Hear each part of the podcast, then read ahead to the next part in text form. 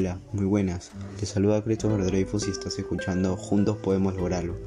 En esta oportunidad trataremos acerca de la contaminación del aire. Conocerás cuáles son sus causantes, consecuencias y le daremos posibles soluciones a este problema. Sabemos que las personas son los causantes de todo esto, aunque muchos de ellos no se den cuenta. Pero ¿a qué me refiero con que las personas ocasionan este problema? Pues me refiero a que las acciones de la persona son culpables de todo esto, llegando a provocar graves consecuencias en nuestro entorno, tales como problemas respiratorios y entre otras más que serán a cabo más adelante. Así que sin nada más que decir, comencemos.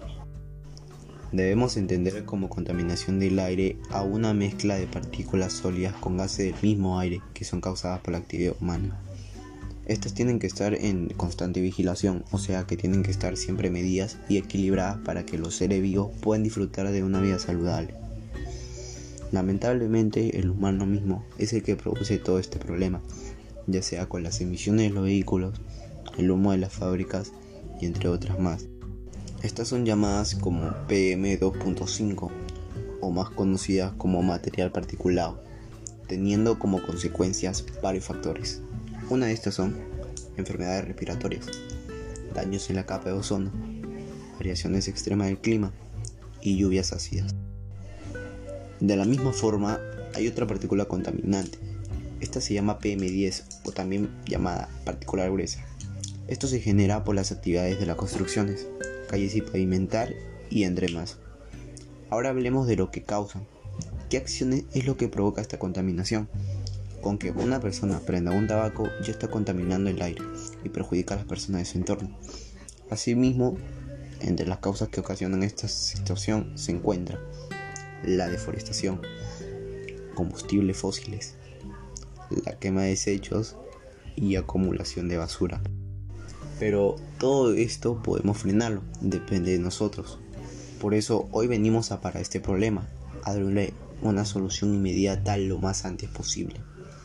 Entre las opciones para mitigarla tenemos contrarrestar los efectos de la contaminación ambiental en la salud a partir de prácticas cotidianas de actividad física. Los efectos de la contaminación ambiental en la salud física hacen que el cuerpo circule más lento y no fluya como se debe. Por eso deberíamos hacer ejercicios o movimientos corporales para tener el cuerpo siempre activo y no influya mucho la contaminación. 2 asumir la autoestima como valor personal para brindar alternativas de solución a problemas diversos. Antes de un problema deberíamos de reflexionar, pensar mucho antes de hacer las cosas, así podríamos tomar una buena decisión y la más adecuada. Crear un cronograma de actividades que nos ayuden a superar enfermedades relacionadas con el estrés o la obesidad. Podríamos realizar una serie de ejercicios para distraernos. Podría ser yoga, bailar, trotar, etc.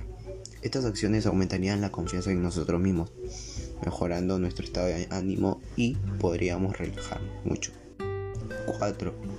Disminuir la cantidad de residuos sólidos que producimos en casa. Asimismo, las acciones que venimos realizando nos servirán como referentes para proponer otras que podemos realizar en el día a día.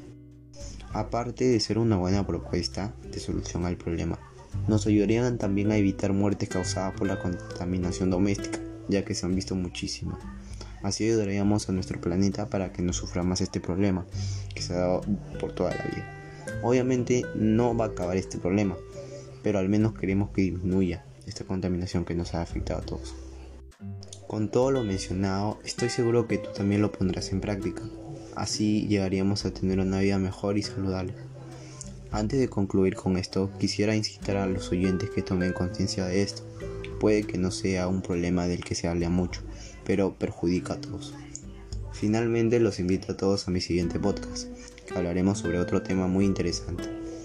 Gracias por permitirme llegar a ti. Espero encontrarnos algún día. Muchas gracias. Y recuerda, el amor está en el aire, pero el aire está altamente contaminado.